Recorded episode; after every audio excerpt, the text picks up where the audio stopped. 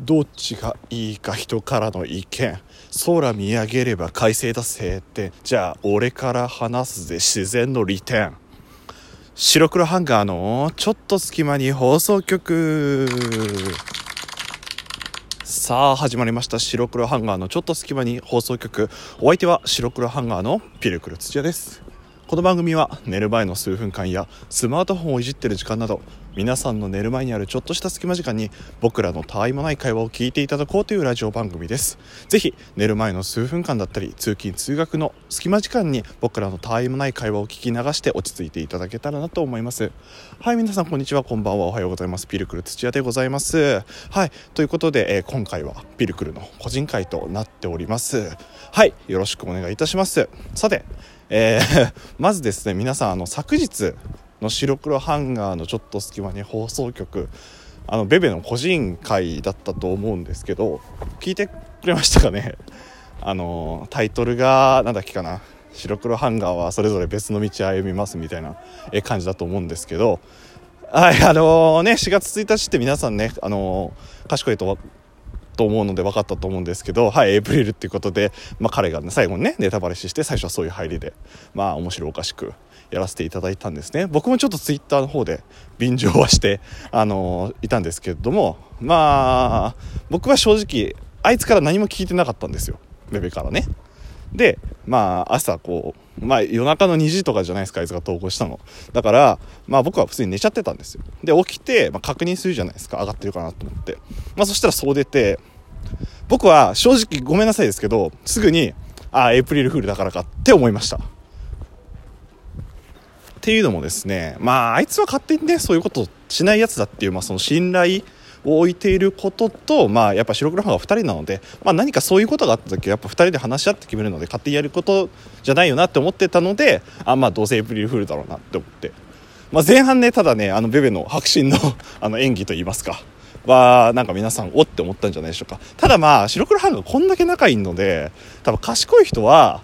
あ多分そうだろうエイプリルフールだろうなっていう人の方がなんなら多かったんじゃないかななんてことを思います。はい。白黒ハンガー。それでこれでなんかちょっと心配になっちゃったりとか、えー、続か続くのかなって思ってくれた人はあのありがとうございます。白安心してください。白黒ハンガーは、えー、多分終わらないです。はい。ということになっております。でですね、えっ、ー、と、これからも白黒ハンガー2人で、えー、普通に、普通にって言ったらあれですけど、まあ楽しくやっていきますんで、今後ともよろしくお願いします。エイプリルフールね、最近でもなんか、僕は結構エイプリルフールは、あの、普段 嘘ついてるっつったらやばいやつなんですけど、普段嘘ついてる分にエイプリルフールだけは絶対嘘つかないって思ったんですけど、まあ、今回ってついちゃいましたね。ごめんなさい。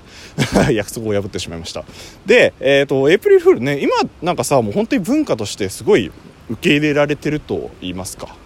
何て言うんだろうな。もう企業がさそのエイプリルフールのためだけになんか企画したりとかっていうのもあったりするじゃないですか。あれだからすごいなっていつも思いますね。なんだろうな具体例を挙げるとすると、まあ、僕が、まあ、好きな企業っつったら変なんですけどあのブシロードっていうカードファイトヴァンガードを作ったりとかあの、まあ、イベント、まあ、有名だったらそのバンドリとかそういうのを作ってる企業さんがあるんですけどまあエンターテインメント会社ですね。まあそこの会社は毎年エイプリルはフールは結構いろんなコンテンツで何ていうか面白いことやるんですよ。例えばバンドリのそのガルパっていうアプリだったらなんかみんな登場キャラ全員クマになっちゃったりみたいなとか、まあ、カードファイトヴァンガードだったらなんか犬とか猫のカード発売しますよみたいなこと言ったりとか。まあ今年はあれでしたねそのブシロードっていう会社のその、まあ、元社長さんの、えー、グッズが出ますとかソロデビューしますとかそういう、まあ、エイプリルフールに乗っかっていろいろ面白いことをしようよとかいうのもあったりしますよね。まあ他にもね結構有名企業さんとかこの波に乗っかっていろいろやったりするっていうことで白黒ハンガー2人も今回はねあの乗させていただきました。はい。ね なんかエイプリルフールがあってで、まあ、新元号の発表もあったじゃないですか。まあ、そんなこんなで、ね、今年、まあ、2019年の4月1日は忙しいわちゃわちゃした日だったななんてことを思いましたね。新元号ね発表されましたね。っていうとねもう収録してる時が分かっちゃうと思うんですけどそう発表された後です。あれですね令和でしたね。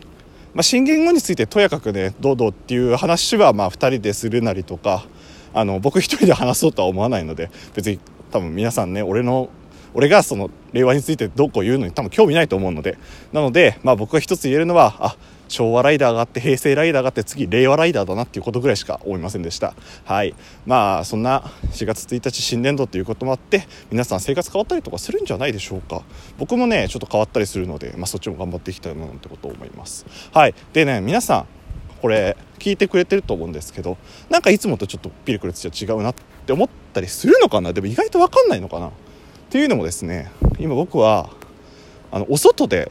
収録をしてまして、まあ、なのでいつもより雑音が多かったりとか声の感じが違ったりとかこの、ね、ボリュームがこうバンバンするっていうのバウンドしてたりするのかもしれません。なんでそしたらちょっと聞きにくかったらごめんなさい。っていうのもね僕はね今歩いて家まで帰ってるんですね。でその実家にいて実家からその山の中なんですけどその山道を下ってる最中なんですよ。でその合間にいろいろなねこう景色を見ながら収録とかも面白いんじゃないかなと思って、まあ、思いつきで今撮ってるので結構うるさかったりしたらごめんなさい。で聞きにくかったらごめんなさい。何よりも、ね、そこが大事ですから。はい。ねピルクル散々まあその、まあ、ベベも言ってますけどベベは結構その自分のその出身出身って言ったら変だな。まあ出身か。が都会と田舎のなんか真ん中ぐらいみたいなことを多分言ってたかなこの都会なんだっけ地方大学 VS 都会大学の話の時にだったんですよ。で僕はでも本当に山の中だったんですよその実家の方が。あのコンビニ一番近いコンビニで歩いて1時間かかるようなところだったんですね。まあ、もっとね大変なところとかはあると思うんですけど僕の、まあ、家はそれだけ山の中にあるよっていうことで今その元行った方に戻ろうと思って今歩いてるんですけどでもねやっぱね自然はいいですよ。っていうとなんか変になっちゃうんですけど今回その冒頭のジングルアップで、えー、影響されてるのはそれです。まあ自然あタイトルやるか一応。タイトルこちら。自然いいよね。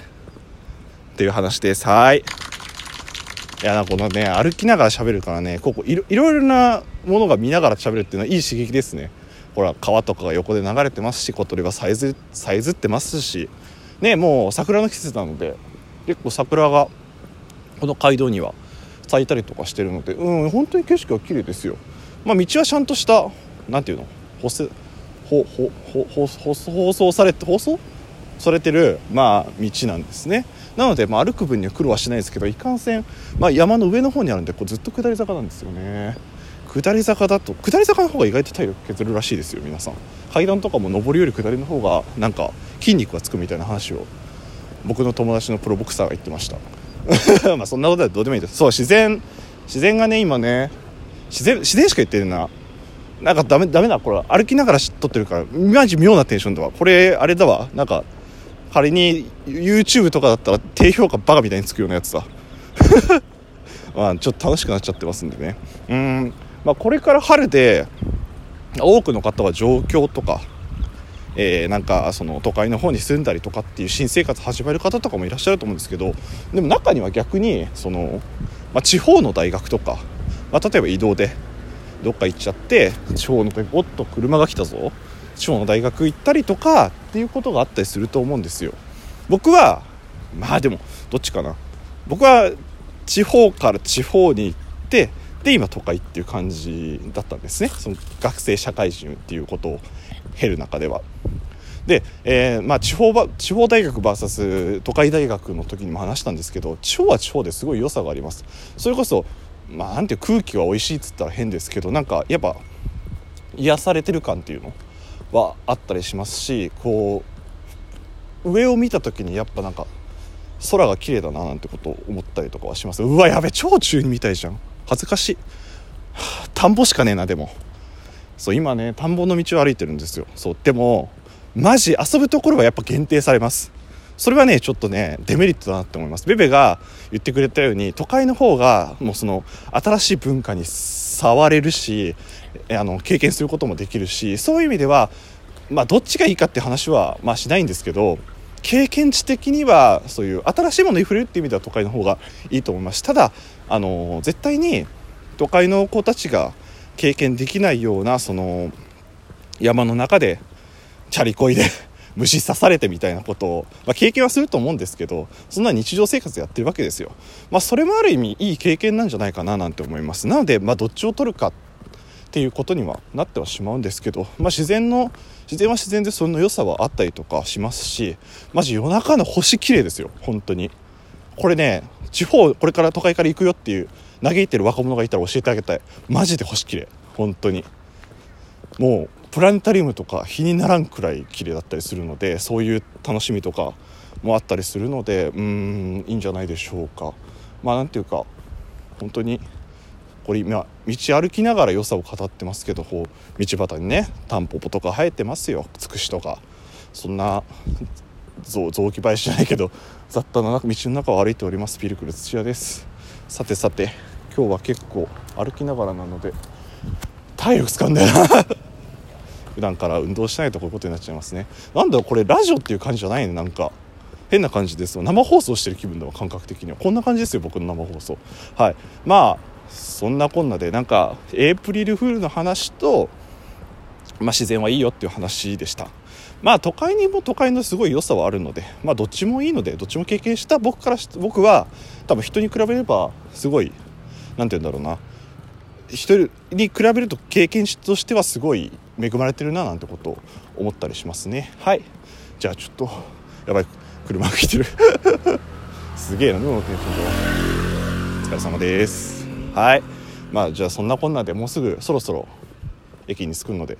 僕は一旦ここで終わりにしましょうかね。はい。えー、ありがとうご視聴ありがとうございます。こんなぐだぐだでごめんなさいね、えー、お相手は白黒ハンガーのピルクル土屋でした。じゃあね。風が冷てえな